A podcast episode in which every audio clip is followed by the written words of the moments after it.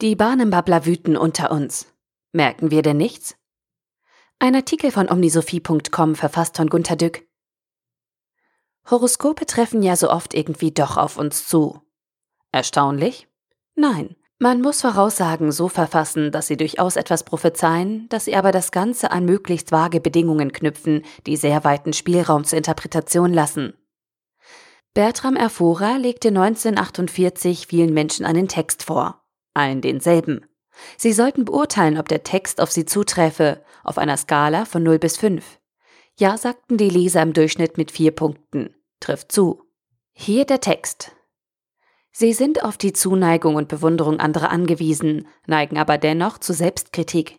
Ihre Persönlichkeit weist einige Schwächen auf, die sie aber im Allgemeinen ausgleichen können. Beträchtliche Fähigkeiten lassen sie brach liegen, statt sie zu ihrem Vorteil zu nutzen.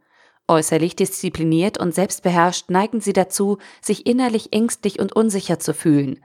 Mitunter zweifeln sie stark an der Richtigkeit ihres Tuns und ihren Entscheidungen.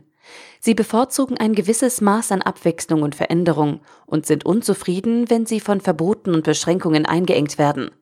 Sie sind stolz auf ihr unabhängiges Denken und nehmen anderer Leute Aussagen nicht unbewiesen hin. Doch finden sie es unklug, sich anderen allzu bereitwillig zu öffnen. Manchmal verhalten sie sich extrovertiert, leutselig und aufgeschlossen, dann aber auch wieder introvertiert, skeptisch und zurückhaltend. Manche ihrer Erwartungen sind ziemlich unrealistisch. Der Effekt, dass sich viele von solchen Horoskoptexten angesprochen fühlen, wurde nach dem Kuriositätenkabinettbetreiber Phineas Taylor Barnum benannt. A little something for everybody. Der Barnum-Effekt lässt sich gut aus, mal sind sie extrovertiert, mal introvertiert ersehen.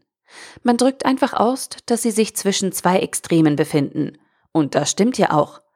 Zur Auslenkung zwischen den Polen sagt ein solcher Text natürlich schlauerweise nichts.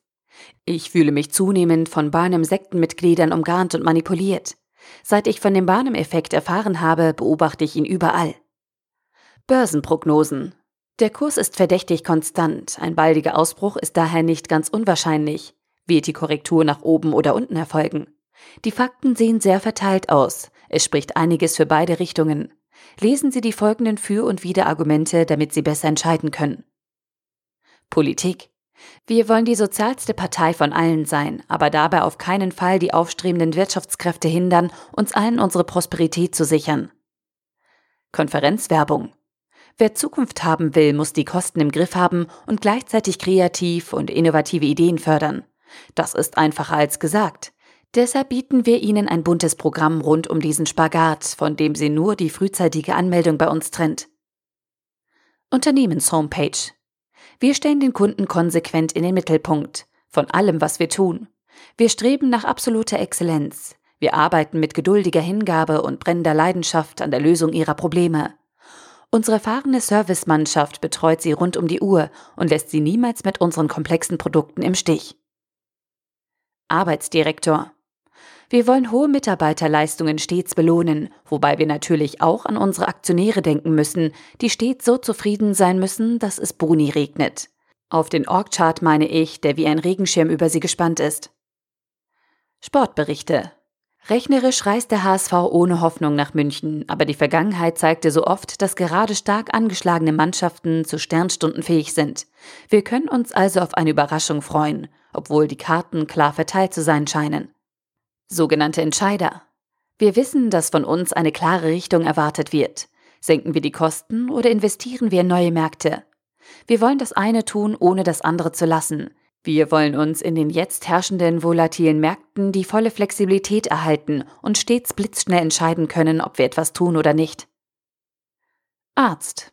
Offensichtlich sieht das alles sehr bedenklich aus, aber mit Ihrer gezeigten Einstellung kann es durchaus wieder aufwärts gehen. Viele Patienten mit ihren Symptomen sind so alt geworden, dass ich mir das mit meiner Behandlung kaum erklären kann. Berlin. Wenn wir den Termin nicht wieder verschieben müssen, findet die Eröffnung pünktlich statt. Dafür haften wir mit unserem guten Namen. Wir bitten um Ihr volles Vertrauen und natürlich auch um Ihr Verständnis. Wenn wir vorher gewusst hätten, dass es so lange dauert, hätten wir es schneller geschafft. Krisenmanager. Unsere Stärke war immer in entscheidenden Momenten über uns selber hinauszuwachsen und unsere Energien zu bündeln. Die jetzige ernste Krise ist daher fast schon ein Garant, dass wir die uns jetzt bietenden Chancen erfolgsgewohnt nutzen und ja, der Konkurrenz das erste Mal in unserer Geschichte vorauseilen werden. Die Konkurrenz macht satte Gewinne, das lullt sie ein. Wir sind aber von unserer Krise getrieben. Wir hatten alle Zeit die Option, die Chancen zu nutzen, aber nun, da es eine Frage des Überlebens geworden ist, gibt es keinerlei Zweifel, dass wir alle die hohen Erwartungen erfüllen, die man zu Recht in uns setzt. Wir haben uns daher das ganze Wochenende über an einen Kassensturz gemacht, der viele Probleme offenlegte und oft laute Empörung Einzelne auslöste. Ich musste oft beruhigend eingreifen. Ich sagte unermüdlich, lassen Sie uns doch nicht alles schlecht reden Unsere Firma gibt es doch schon so lange, das ist ein Beweis dafür, dass nicht alles schlecht gewesen sein kann.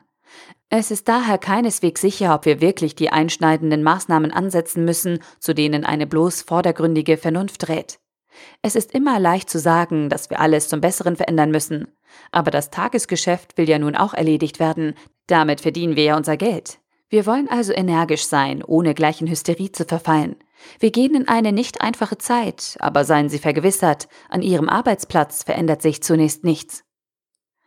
Ach ja, die Kunst ist es, sich nicht festnageln zu lassen. Wer sie beherrscht, lebt als Bahnenbabbler ganz unbeschwert. Der Artikel wurde gesprochen von Priya, Vorleserin bei Narando.